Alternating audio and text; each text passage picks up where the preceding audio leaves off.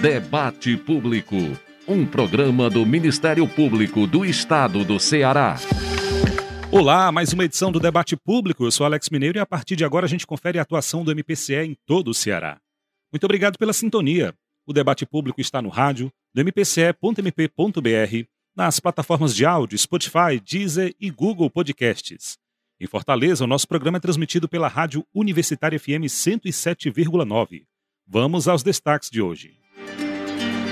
Em São Benedito, MP do Ceará requer na Justiça condenação de escola particular que só liberou histórico de estudante após pagamento de mensalidades atrasadas.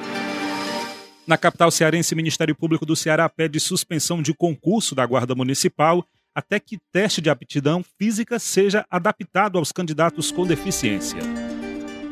Em Camusim, MPCE ingressa com ação para a Prefeitura realizar concurso público para CAPS do município. Em Guaraciaba do Norte, MP estadual leva seminário sobre direitos das pessoas idosas e exposição Memórias de Permanência.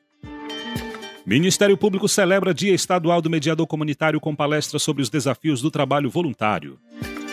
E ainda, Decom abre procedimento contra a empresa 123 Milhas e cobra esclarecimentos sobre a suspensão de pacotes e emissão de passagens já compradas.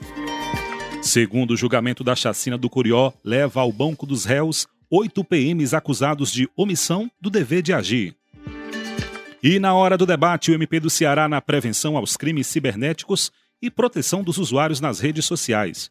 Já está aqui com a gente o nosso convidado de hoje, o promotor de justiça e coordenador auxiliar do Núcleo de Apoio Técnico às Investigações, doutor Alain Moitinho. Seja bem-vindo, doutor.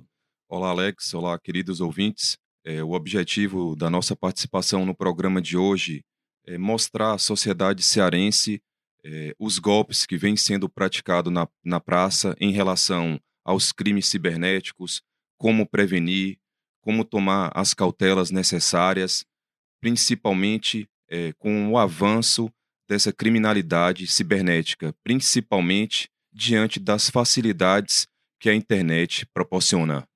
Daqui a pouco, na hora do debate, a gente continua a conversa sobre o MP do Ceará na prevenção aos crimes cibernéticos e proteção dos usuários nas redes sociais. O debate público também pode ser feito por você. Adicione o nosso WhatsApp na sua lista de contatos DDD 85 99997 9431. DDD 85 99997 9431. Mande mensagem, grave áudios, diga seu nome e sua cidade.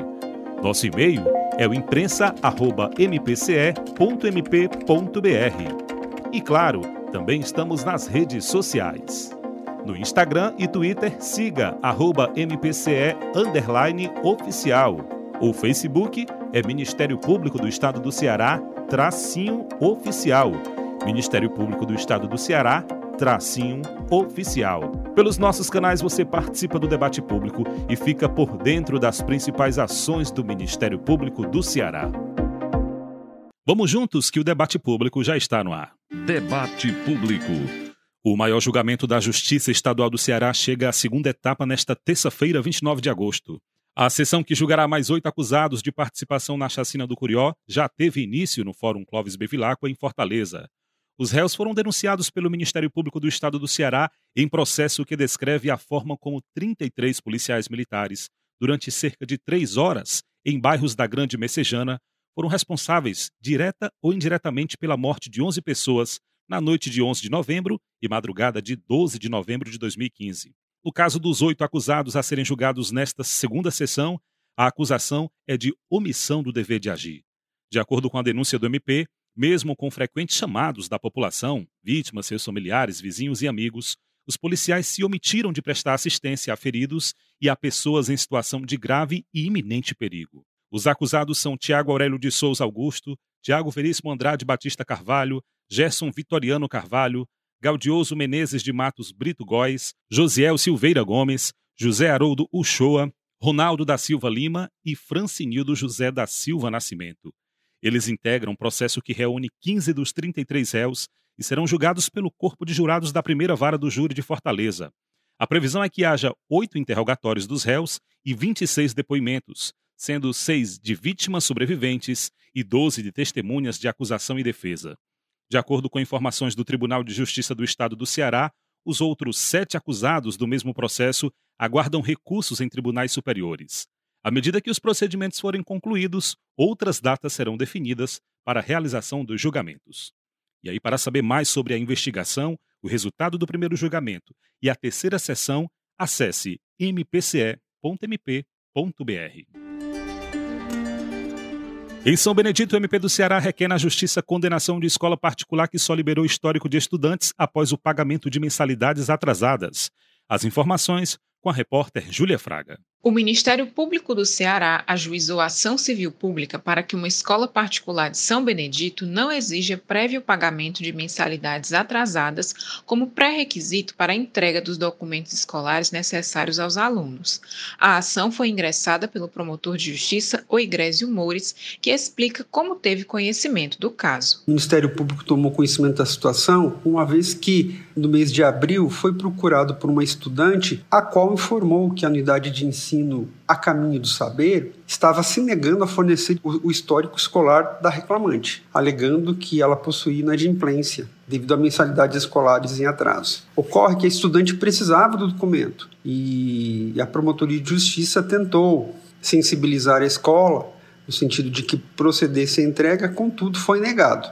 Ante a situação, a promotoria instaurou procedimento administrativo, requeriu a manifestação da escola e a qual liberou o documento apenas sob condição do estudante quitar parte da dívida. A aluna então recebeu o histórico escolar somente após pagar 900 reais em espécie e negociar o pagamento de 200 reais mensais pelo restante da dívida. Ocorre que esse tipo de exigência é ilegal. O promotor de justiça explica o que diz a Lei 9.870 de 1999. São proibidas a suspensão de provas escolares, a retenção de documentos ou a aplicação de quaisquer outras penalidades pedagógicas por motivo de inadimplemento, sujeitando-se o contratante no que couber a sanções legais administrativas compatíveis com o Código de Defesa do Consumidor.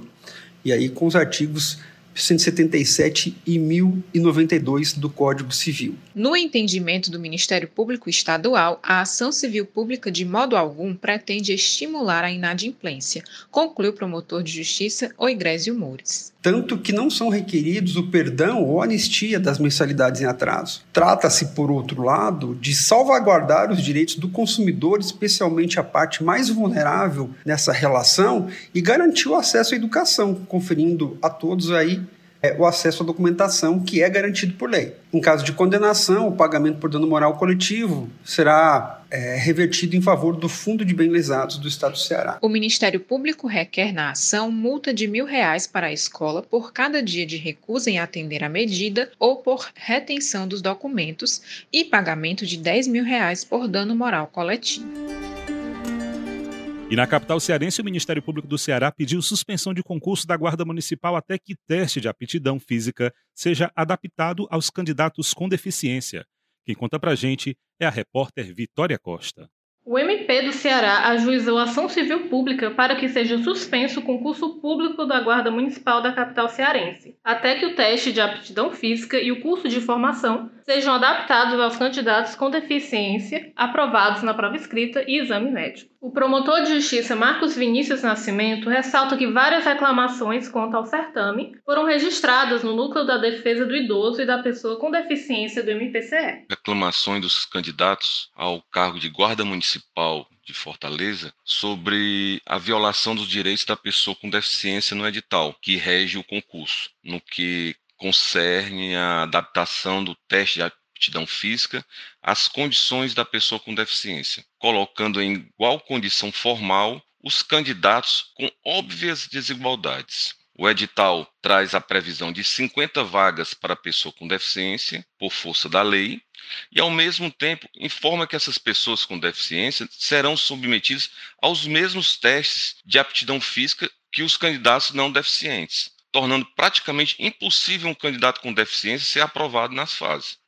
Diante dessa violação do edital, o Ministério Público ingressou com uma ação civil pública, fundamentando no princípio da diversidade, da igualdade material e da não discriminação de candidatos com deficiência em relação aos demais, com pedido de suspensão do concurso até a realização dos ajustes necessários a garantir os direitos dos candidatos com deficiência. Na ACP, o MPCE pede que o município de Fortaleza e o Instituto de Desenvolvimento Educacional, Cultural e Assistência Nacional, banca responsável pelo concurso público, sejam multados em 50 mil reais por cada dia de descumprimento de eventual decisão judicial favorável à ação do MP.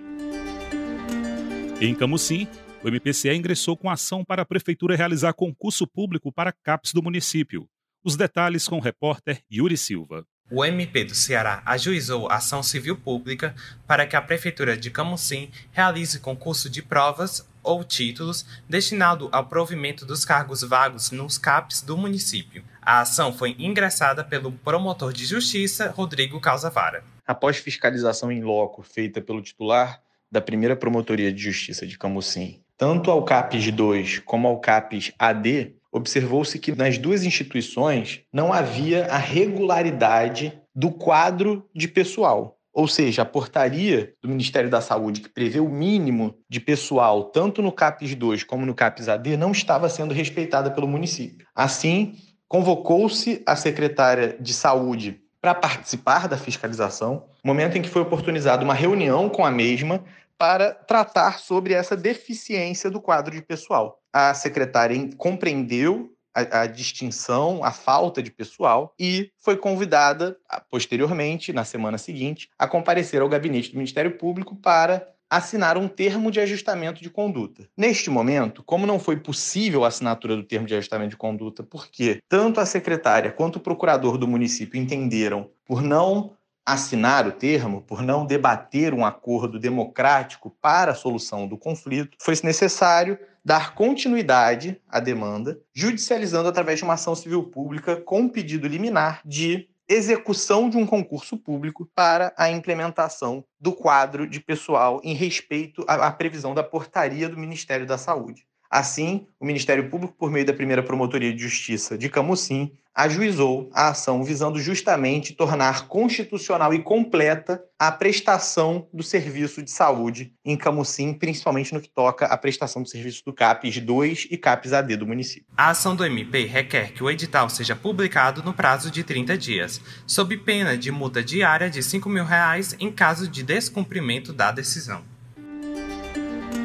Em Guaraciaba do Norte, MP estadual leva seminários sobre direito das pessoas idosas e exposição Memórias de Permanência. Os detalhes com a repórter Rebeca Noleto. O MP do Ceará promoveu nesta segunda-feira o primeiro seminário para a garantia de direitos das pessoas idosas de Guaraciaba do Norte e o lançamento da exposição fotográfica Memórias de Permanência. A agenda foi no Teatro João Barreto dos Santos, no centro do município. A iniciativa trata sobre uma série de palestras sobre os direitos dos idosos e a apresentação das políticas públicas existentes no município que são destinadas às pessoas com idade superior a 60 anos, como explica o promotor de justiça e coordenador auxiliar do Cal Cidadania, Alexandre Alcântara. Resolvemos levar é, o, a exposição juntamente com um seminário, nós vamos abordar não somente a questão de LPIs, mas a necessidade de uma política municipal para a pessoa idosa. E esse projeto ele, ele tem basicamente esses três objetivos. É, aproximar os colegas do interior do estado da temática dos direitos da pessoa idosa,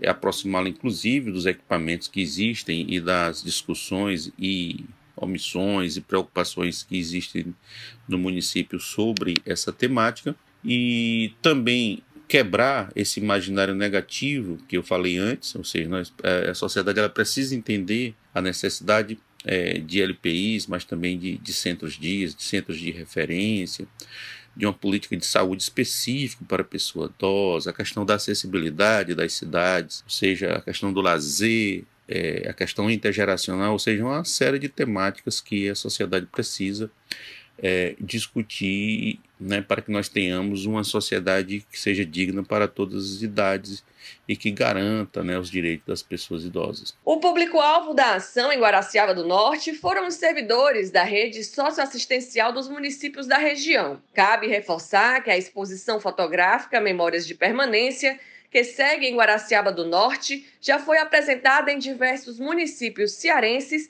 e até fora do estado. Já percorremos Fortaleza e, e também aqui uma exibição no Tribunal de Justiça, que ocorreu na semana de combate a discriminações de todo gênero. Nós fomos depois para Calcaia, Juazeiro do Norte, Xeramubim, Aracati, Quixadá, Crateús, e a exposição ganhou uma dimensão aí é, interestadual, porque já estivemos em Brasília durante uma audiência pública na Câmara dos Deputados, onde se discutiu a questão de políticas públicas e a situação das ILPIs no país, e estivemos agora, semana passada, num grande evento nacional sobre LPIs, a ILPI Expo Forum, em São Paulo, um evento realmente bastante grande e onde nós apresentamos, era, a exposição ficou na recepção dos participantes desse, desse, desse evento e nós também fizemos uma fala na Câmara Técnica que discutiu o papel do Ministério Público, é, da vigilância sanitária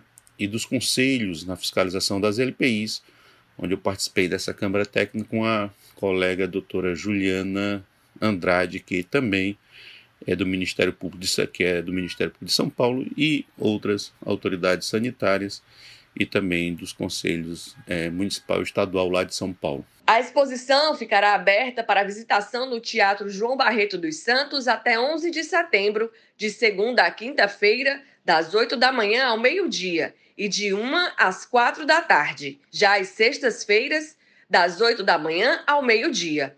O teatro fica na Avenida 12 de Maio, número 7, centro de Guaraciaba do Norte. Ministério Público do Ceará celebra o Dia Estadual do Mediador Comunitário com palestra sobre os desafios do trabalho voluntário. As informações com a repórter Marta Bruno.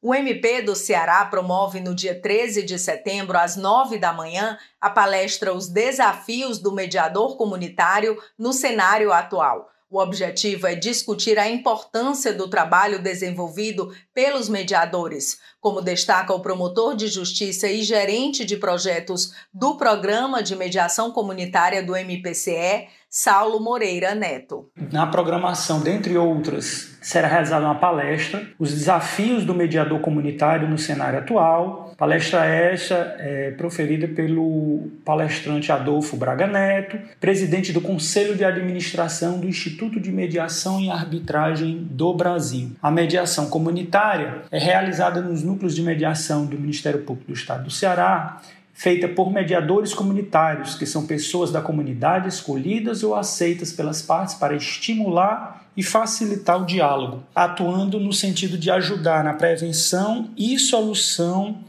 dos conflitos.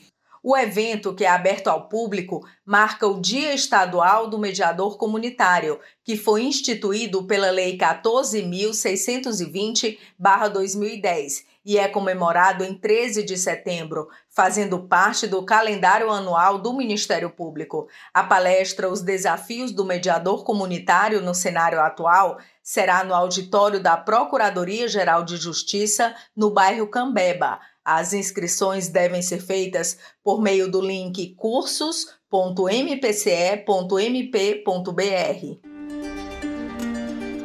E o Decon Ceará abriu o procedimento contra a empresa 123 Milhas e cobra esclarecimento sobre a suspensão de pacotes e emissão de passagens já compradas. As informações com o repórter Emerson Rodrigues. O MP do Ceará, por meio do DECOM, oficiou a empresa 123 Milhas para prestar esclarecimentos sobre a ausência de reembolso em dinheiro aos clientes que tiveram seus pacotes de viagem promocionais contratados suspensos. As viagens estavam previstas para ocorrerem entre os meses de setembro e dezembro de 2023, como explica a assessora jurídica do DECOM, Deise Saraiva. Desde o anúncio realizado pela empresa 123 Milhas no dia 18 de agosto de 2023, no sentido de que irá suspender a venda de pacotes e emissão de passagens já compradas, com embarque previsto de setembro a dezembro do corrente ano, o DECOM tem recebido diversas reclamações. Desde a data do anúncio até a presente data, nós já registramos mais de 100 reclamações de consumidores e a principal uh, insatisfação de todos eles é a alternativa que está sendo oferecida pela empresa, que só está ofertando a possibilidade de transformar o valor despendido em um voucher para utilizar serviços da própria empresa. Porém, conforme preleciona o Código de Defesa do Consumidor, em caso de descumprimento da oferta, que é o que se enquadra nessa conduta que a empresa está tendo, o consumidor tem direito à sua livre escolha de decidir entre o cumprimento forçado da obrigação, de aceitar outro tipo de serviço ou de rescindir o contrato e ter a quantia restituída, o que não está sendo observado pela empresa. Dadas essas considerações e também o fato de que essa demanda tem uma natureza coletiva, pois está atingindo a um público indeterminado de pessoas e a nível nacional, o DECON instaurou um procedimento de ofício contra a empresa 123 Milhas para que preste esclarecimentos sobre a problemática. A empresa possui o prazo de 20 dias, a contar de 22 de agosto, para se manifestar sobre as reclamações. A equipe de fiscalização do DECOM está disponível para receber reclamação ou denúncia de consumidores via WhatsApp, através do número DDD 85 98685 6748. Repetindo, DDD 85 98685 6748. Ou também pelo e-mail decomce.mpce.com.br. E o Ministério Público do Ceará instaurou o procedimento para acompanhar a política de medicamentos em Tauá. Sobre esse assunto, vamos ouvir o promotor de justiça, Alain Moitinho. De acordo com o procedimento, regido pela Lei 8.080, é necessário reconhecer que é dever do Estado garantir a saúde, que pressupõe condições econômicas e sociais que favoreçam o bem-estar do cidadão, salientando a importância da assistência e proteção à saúde, que engloba, inclusive, o acesso aos medicamentos. De acordo com o procedimento, o órgão ministerial requisitou ao secretário municipal de saúde de Tauá, no prazo de 30 dias, informações relativas ao fluxo de procedimento de dispensação dos medicamentos, das exigências administrativas em relação ao fornecimento de medicamentos, os problemas enfrentados e os gastos da assistência farmacêutica com a judicialização além da logística, vale ressaltar o controle de estoque e a questão dos vencimentos dos medicamentos. Além disso, foi requisitado ao Conselho Regional de Farmácia para que, no prazo de 30 dias, realize inspeção na central de abastecimento farmacêutico do município de Tauá, remetendo relatório pormenorizado à Promotoria de Justiça no mesmo prazo. Além disso, foi requisitada à Secretaria de Administração e Finanças informações a respeito dos gastos efetuados pelo município de Tauá na aquisição de medicamentos referentes ao exercício financeiro de 2022, bem como a previsão orçamentária para o exercício de 2023. Trata-se de mais um trabalho do Ministério Público do Estado do Ceará na tutela da saúde da população tauauense. E o Ministério Público também recomendou que a Prefeitura de Arneiroz oferte medicamentos e vacinas e repare problemas estruturais em unidades de saúde. Com a gente de novo, vamos ouvir o promotor de justiça Alain Moitinho. Durante as fiscalizações foram verificadas a existência da falta de medicamentos, de vacinas, de equipamentos, de ar-condicionado em salas de imunização, ausência de documentos que atestassem a regularidade e a segurança dos serviços prestados pelos estabelecimentos. Além disso, no posto de saúde do Planalto, um dos postos de atendimento que foi inspecionado apresenta sérios problemas estruturais, como rachaduras infiltrações em suas salas. Além disso, no momento da visita, nenhum diretor técnico foi encontrado nas unidades, o que constitui infração administrativa às normas do CREMEC. A partir daí, o Ministério Público instaurou o inquérito civil público para apurar e tentar solucionar as referidas irregularidades dando um prazo de 60 dias para que a Secretaria Municipal de Saúde de Arneiroz solucione tais irregularidades, a fim de que a população tenha uma prestação de um serviço público de saúde de qualidade. Caso a recomendação não seja acatada dentro do prazo, o Ministério Público ingressará com ação civil pública de obrigação de fazer. Trata-se de mais um trabalho do Ministério Público na tutela da saúde da população cearense. Agora, aquele momento em que vamos conhecer ainda mais de perto o Ministério Público do Estado do Ceará. A história do MP.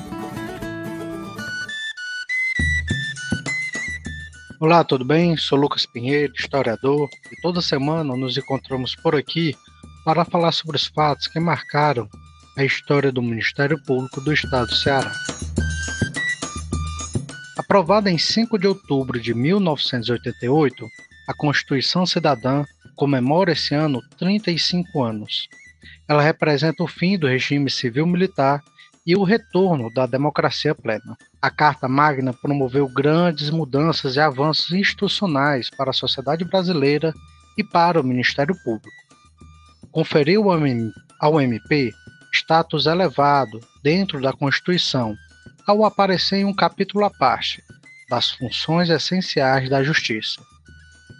Havia necessidade de uma instituição que tivesse como missão central ser a guardiã da lei, e, embora dentro do aparelho do Estado, fosse um braço da sociedade. O MP assumiu essa responsabilidade, como podemos constatar no artigo 127 da Constituição. O Ministério Público é instituição permanente, essencial à função jurisdicional do Estado, incumbindo-lhe a defesa da ordem jurídica, do regime democrático e dos interesses sociais e individuais indisponíveis. Para contar um pouco mais do papel que promotores e procuradores de justiça do Ceará tiveram na formulação do texto constitucional, durante todo o mês de setembro iremos trazer histórias sobre a aprovação da Constituição Cidadã. E aí, gostou dessa história? Na próxima semana tem mais. Espero você. Obrigado ao historiador Lucas Pinheiro por mais uma participação aqui no debate público. Nesse bloco, vamos tratar sobre o MP do Ceará na prevenção aos crimes cibernéticos e proteção dos usuários nas redes sociais. É hora do debate. Hora do debate. E já está aqui com a gente o nosso convidado de hoje, o promotor de justiça e coordenador auxiliar do Núcleo de Apoio Técnico às Investigações, o NAT, doutor Alain Moitinho. Nosso assunto é justamente tratar sobre essa questão, com o objetivo de informar e conscientizar a sociedade sobre os perigos de golpes e crimes cibernéticos, sobre como evitar, o que fazer se sofrer um golpe, quais são os mais comuns, dentre outras informações relacionadas à temática. O debate público de hoje recebe o entrevistado desta edição. Doutor Alan, seja bem-vindo ao debate público. E a primeira pergunta que eu já faço: o que é que propicia para que golpes cibernéticos aconteçam? Os crimes cibernéticos são atividades ilegais realizadas através das plataformas digitais. Nós sabemos que esses tipos de crimes têm intenções variadas, atingindo normalmente empresas e pessoas físicas. Os objetivos normalmente são conseguir dinheiro de maneira ilícita para, por consequência, lavar esse dinheiro, prejudicar reputações, violar privacidades, fazer chantagem em relação a determinadas pessoas e até mesmo extorsões. Com o avanço das tecnologias, surgem cada vez mais oportunidades para os criminosos explorarem as vulnerabilidades das plataformas digitais. Doutor Alan, cabe ressaltar que nem tudo que está na rede é confiável, né? Quais são os cuidados diante de mensagens suspeitas? Com certeza. Inclusive, o mote da campanha do Ministério Público através do NAT é: na dúvida, não clique.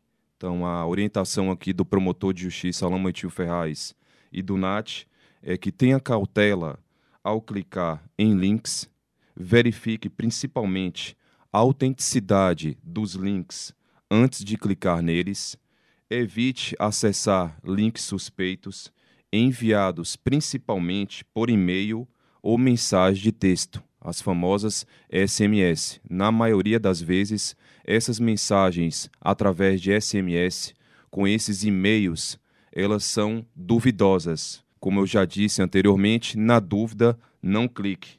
Além disso, ao invés de você clicar na mensagem ou no e-mail, é importante que você copie a URL do e-mail e coloque no seu computador para verificar a autenticidade daquele e-mail ou mensagem. Além disso, nós temos a plataforma do Google, onde as pessoas podem fazer uma, uma pesquisa através de buscadores é, e através de sites buscando a autenticidade e a veracidade daquelas informações. Doutor Alan, agora vamos agora listar alguns dos golpes né, que chamam a atenção e exigem cuidados redobrados. É, doutor Alan, golpe da falsa reserva de hotéis e pousadas. Como é que se apresenta esse tipo de golpe e como é que a pessoa deve agir para não ser vítima? Realmente, esse golpe é um golpe antigo e que está na praça há bastante tempo e que vem sendo utilizado de forma usual. Quem está utilizando das plataformas nas redes sociais, principalmente Facebook e Instagram, já deve ter reparado que o golpe da pousada ou do hotel está crescendo nessas plataformas. Para quem não sabe, os golpistas eles estão criando perfis falsos de hotéis e pousadas conhecidas e anunciando promoções imperdíveis. Como forma de prevenir e também proteger os seus hóspedes, muitas pousadas e hotéis estão alertando e divulgando os perfis falsos para que as pessoas não caiam nesses golpes e que não tenham os seus sonhos, as suas viagens planejadas, que esses sonhos não sejam destruídos. Caso você receba alguma mensagem ou de alguma pousada ou hotel que comece a te seguir, você já deve ficar atento, você já deve desconfiar. Regra geral, hotel ou pousada, ela não segue usuários. Outra dica é procurar, através de buscadores, um nome na pousada através das redes sociais, para ver se existem perfis similares ou iguais. Como você pode ver, o golpe da pousada ou hotel está se tornando cada vez mais comum. Por isso, tanto os hóspedes quanto os donos de hotéis e pousadas devem estar atentos para as táticas usadas por esses criminosos. Se você gosta de utilizar de hotéis e pousadas para conhecer novos lugares e viver novas experiências, uma primeira dica é: na hora de fechar uma diária, certifique-se realmente se o hotel existe. Ligue, procure saber o número, pesquise no Google a existência física da pousada ou do hotel, procure falar diretamente com a gerência. Além disso, uma forma que você também pode fazer correta e sem correr riscos, como eu já mencionei, é ligando mais uma vez para o estabelecimento. Procure na internet um telefone de contato, de preferência fixo e não celular. Você que ouve a Rádio Universitária FM 107,9, nosso tema de hoje é o MP do Ceará na prevenção aos crimes cibernéticos e proteção dos usuários nas redes sociais. Nosso entrevistado, nosso convidado é o promotor de justiça, Alain Moitinho, e um assunto super importante, né, doutor, como essa questão do, do golpe das falsas reservas, é porque quando chega aquele período de férias, período de fim de ano, período de carnaval, as pessoas ficam muito aguçadas querendo reservar e muitas vezes, se não tiver atenção a esses detalhes que o doutor acabou de passar aqui, acaba caindo no golpe, né? Com certeza. As pessoas é, são muito enganadas, são muito iludidas com propostas fáceis, promoções imperdíveis. Por exemplo, nós verificamos através desses sites, hotéis.com, Booking, Trivago e outros similares, onde o usuário ele pode fazer uma pesquisa comparativa através do preço das diárias e a partir daí ele vai ter uma noção exata de quanto ele pagará em determinado hotel. Então é muito importante que, a, que os usuários, que a população de uma forma geral, tenha cautela, principalmente em relação a essas promoções imperdíveis. Como a campanha do Ministério Público enfatiza, na dúvida, não clique, na dúvida, não pague, na dúvida, ligue, procure os meios mais legais e mais cabíveis para que você identifique o seu hotel ou a sua pousada.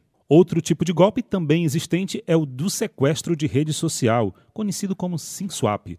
Doutor Alan, quais as principais consequências e como bloquear a conta? Realmente, o golpe do SimSwap é um golpe que vem sendo utilizado atualmente na praça. Ele vem causando prejuízos em massa, principalmente em relação aos usuários das redes sociais, sobretudo o Instagram. Nós temos conhecimento de influências que vêm tomando uma série de golpes e prejuízos em relação ao SimSwap. Nós sabemos que é um dos crimes digitais que estão causando mais prejuízos é esse do sequestro de dados das redes sociais. Os criminosos, eles estão invadindo as redes sociais, eles assumem a identidade da vítima e passam a praticar os golpes, principalmente aquele onde o golpista ele se passa pela pessoa e ele começa a, a fazer campanhas pedindo doações, pedindo pagamentos, pedindo pix. Para quem não é usuário ou nunca viu no Instagram, é, é, comum que os golpistas utilizem dessa plataforma digital para divulgar que estão vendendo uma geladeira por 300 reais, um fogão por 500 reais. Isso já aconteceu, inclusive, com colegas do Ministério Público, com amigos do meio social. Então, a população eh, ela precisa ter muita cautela em relação a esse golpe. O criminoso ele saiu da rua e ele migrou para o cyberespaço. E ele se aproveita das vulnerabilidades do sistema para praticar esses ataques. Nas redes sociais, nós sabemos que os nossos dados eles ficam guardados através de um sistema de segurança em camadas. Se uma senha é roubada, vem uma nova barreira, a verificação por e-mail, por exemplo. Mas deixamos uma porta aberta quando verificamos e vinculamos uma conta de rede social a um número de celular. Através de estudos e através dos especialistas, eles nos explicam que os criminosos hoje, eles entram em contato diretamente com as operadoras e eles conseguem os nossos dados. Esses dados, eles são vazados. Os dados do titular, eles são vazados e os planos são trocados. Com um novo chip, fica fácil sequestrar a conta. Existe uma ferramenta, Rafael, inclusive para dificultar a ação dos criminosos, que são os aplicativos de autenticação gratuitos. Inclusive, o Ministério Público do Estado do Ceará, através da CSTI, do nosso Núcleo de Tecnologia e de Proteção Digital, está já iniciando esse processo. É, inclusive, as promotorias de Tauá já estão protegidas com essa dupla autenticação é, através de um aplicativo da Microsoft, justamente para que o Ministério Público tenha mais uma proteção contra os hackers. Inclusive, é, em primeira mão aqui pra, para os nossos ouvintes. Existe uma garota, uma influencer muito famosa nas redes sociais, que ela teve o seu perfil hackeado através do golpe do SwingSwap. Os dados dela foram vazados por ela ter vinculado a sua rede social a um determinado número de uma operadora. A partir daí, o golpista, com um novo chip, ele pegou esse número e conseguiu vincular a conta dela à conta do golpista. E a partir daí, essa usuária, com mais de um milhão de seguidores, ela teve prejuízos imensuráveis. E ele, utilizando da plataforma dela, emitiu uma série de golpes pedindo doações, pedindo pagamentos, pedindo PIX, extorquindo diversas pessoas. Então, a orientação do Ministério Público é ao abrir sua rede social, ao criar sua rede social, principalmente no Instagram, eu oriento que as pessoas não vinculem a página, o seu perfil na rede social a um número de celular, para que você não tenha esse dissabor, para que você não tenha esse prejuízo. Doutor Alan, com as redes sociais, conhecer pessoas e manter relacionamentos via internet tornou-se bastante comum, não há dúvida, né? É, com isso surge também um novo risco para os usuários, o da sextorção outro tipo de crime, doutor Alan?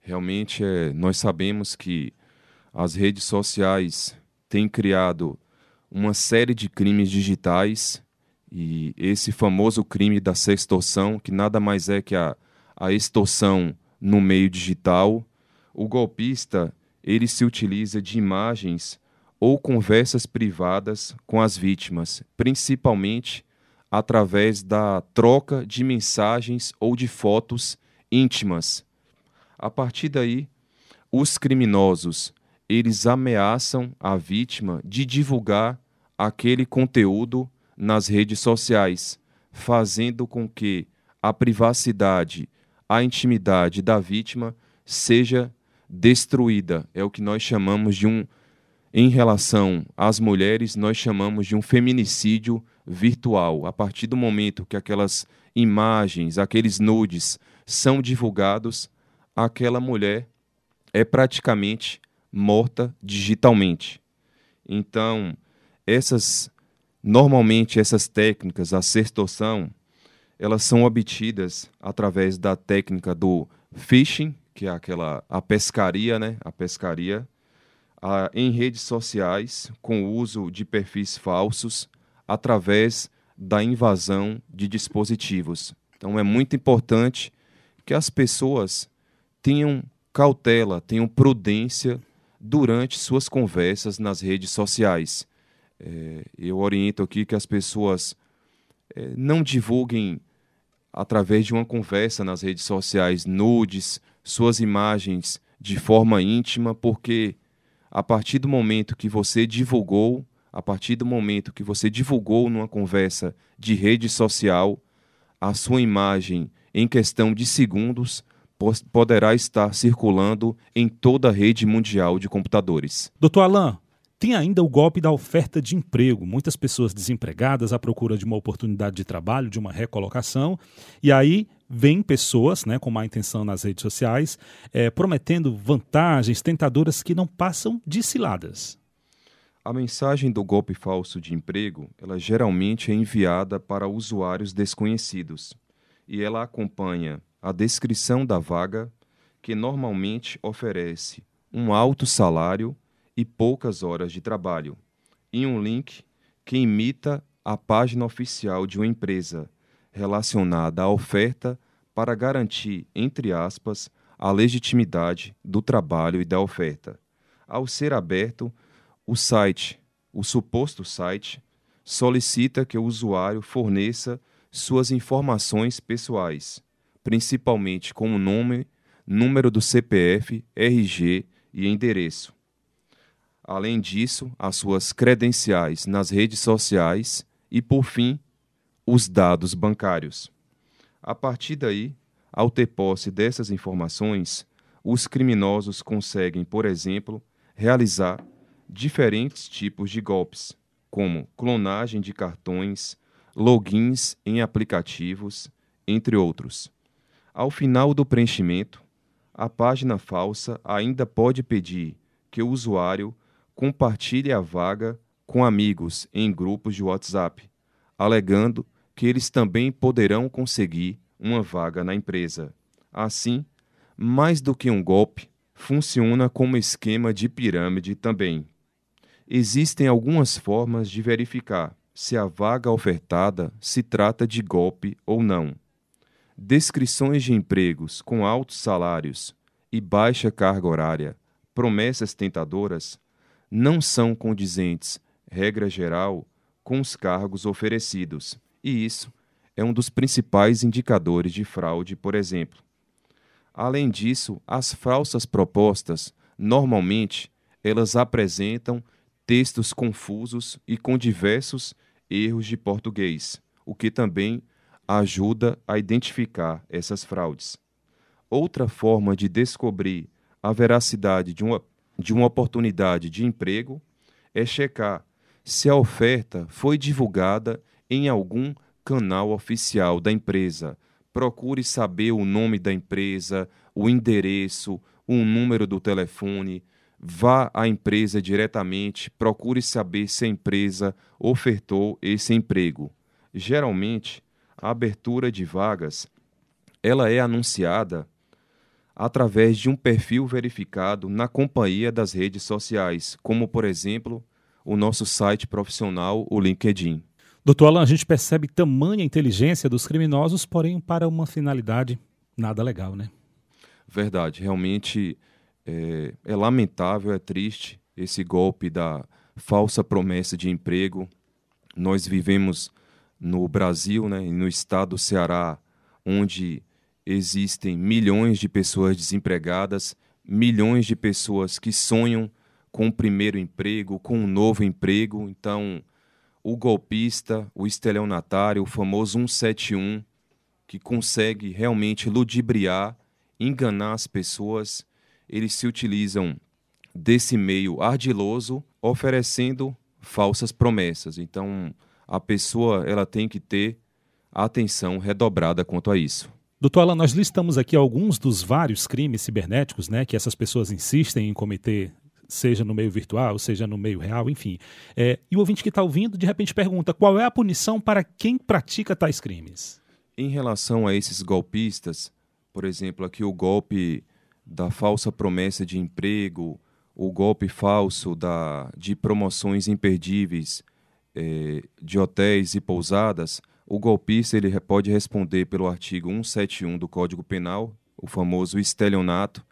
Além disso, aquele dinheiro recebido de forma irregular é, também pode ser apurado através da lavagem de dinheiro. Se, ele, se esse golpista estiver associado dentro de uma rede com três ou mais criminosos, ele também pode responder por associação criminosa.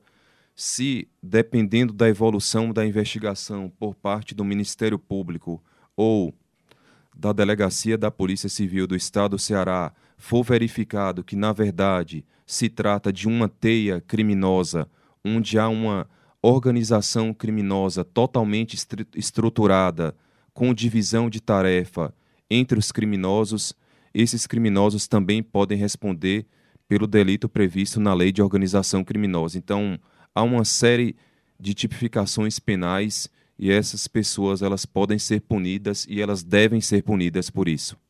Doutor Alan, quem escuta a gente nesse momento também, de repente acabou de receber uma mensagem parecida com essa, né, de crime cibernético, tentadora, e ela de repente diz assim: o que é que eu faço? Que órgão eu devo acionar para dizer que eu estou sendo, né, de repente, buscada, tentada a cair nesse golpe? Quais são os órgãos que o cidadão deve procurar? Importante intervenção sua, Alex. Em relação às pessoas que sofreram algum tipo de golpe virtual, algum tipo de crime cibernético, a orientação do Ministério Público é procurar a Delegacia de Combate aos Crimes Virtuais do Estado do Ceará para registrar um boletim de ocorrência ou a pessoa também, a vítima desse golpe, ela também pode procurar a Promotoria de Justiça da sua cidade, prestar um termo de declaração com as mensagens, com os prints, com todos aqueles elementos que informam a prática do golpe, para que o Ministério Público, a partir daí, tome as providências cabíveis, ou o Ministério Público, através de um procedimento investigatório criminal, o PIC, ele pode iniciar uma investigação, ou, dependendo da complexidade do caso, ele pode requisitar a Delegacia de Polícia Civil da cidade de origem para que inicie a investigação. A prevenção aos crimes cibernéticos e proteção dos usuários nas redes sociais é prioridade no momento para o Núcleo de Apoio Técnico à Investigação, o NAT do MPCE. Motivo esse que estamos aqui para colaborar com a sociedade, não é isso, doutor Alain? Com certeza. Esse é um trabalho pioneiro do NAT, coordenado pelo doutor Breno Rangel e auxiliado pelo doutor Fábio Manzano e pela minha pessoa. E é um trabalho que vem sendo desenvolvido. É, se iniciou com um curso que foi ministrado no estado do Ceará pelos delegados Barreto e Emerson Wendt, capacitando os membros do Ministério Público em relação aos crimes cibernéticos, as formas de investigação e as formas de prevenção. E a partir daí, o, NE, o NAT, juntamente com a Secretaria de Comunicação, deu pontapé nessa campanha de combate e prevenção aos crimes cibernéticos. Doutor Alain, promotor de justiça, é coordenador auxiliar também do NAT. E vamos falar um pouquinho, doutor, sobre como é que tem sido a atuação do doutor. Né? No primeiro bloco, nós trouxemos aqui a participação do doutor é, sobre a atuação em Tauá, em Arneiroz. Como é que tem sido a atuação né, diária no Ministério Público, nos municípios em que o doutor atende? É realmente uma atuação ampla. É, eu sou titular da segunda Promotoria de Justiça de Boa Viagem. É, tenho atribuição plena na área criminal é, um trabalho pesado, realmente uma cidade dominada pelo crime organizado. E nós estamos e continuamos tentando trabalhar principalmente em prol da segurança pública do município, articulando com os órgãos de segurança pública, com a Secretaria de Segurança Pública, com a Polícia Civil, com a Polícia Militar, buscando trazer paz e tranquilidade para o município de Boa Viagem.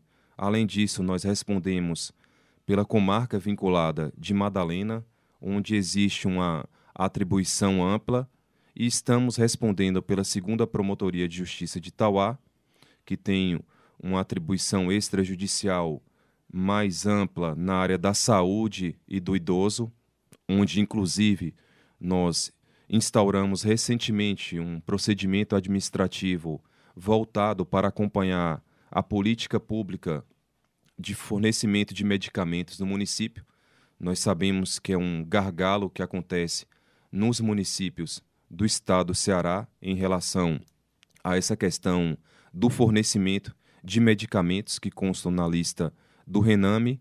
Diversas pessoas procuram a Promotoria de Justiça de Tauá buscando é, que o município forneça determinados medicamentos e a partir daí o promotor entendeu por bem instaurar esse procedimento para acompanhar de perto como o município de Tauá vem fazendo essa política pública e como nós, dentro do Ministério Público, podemos melhorar esse fluxo, principalmente e assim contribuir para a melhoria da saúde da população de Itauá. Ok, chegado o nosso tempo, doutor Alain, mas antes da gente encerrar o programa, para fechar o tema de hoje, eu pergunto, de uma forma geral, quais as recomendações para se proteger no ambiente virtual, doutor Alain?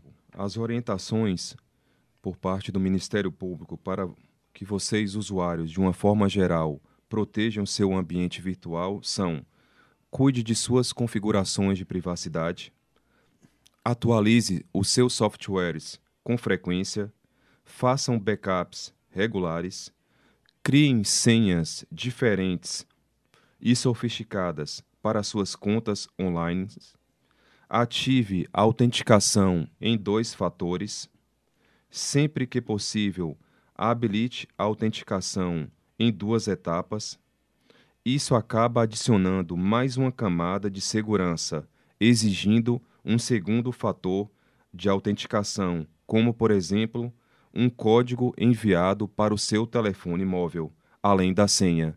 Assim, você estará mais protegido e mais seguro contra os golpes praticados na internet. E como mais uma vez a campanha do Ministério Público alerta, em caso de golpe, não clique, duvide. Promotor de Justiça e coordenador auxiliar do Núcleo de Apoio Técnico às Investigações, doutor Alain Moitinho, muito obrigado pela participação, a disponibilidade em estar aqui com a gente no estúdio da Rádio Universitária FM, tratando sobre o tema. E fica o convite para as próximas edições, o doutor estar aqui presente com a gente. Eu que agradeço o espaço, o espaço do Ministério Público, do nosso programa, da, dessa parceria com a Rádio Universitária, e me coloco à disposição aqui para participar de outros programas em relação a temáticas diversas. E lembre-se, a atuação do Ministério Público do Estado do Ceará você acompanha através do mpce.mp.br e também nas nossas redes sociais. Obrigado pela companhia e até o nosso próximo encontro. Debate Público, um programa do Ministério Público do Estado do Ceará, em parceria com a Rádio Universitária FM, Fundação Cearense de Pesquisa e Cultura e Universidade Federal do Ceará.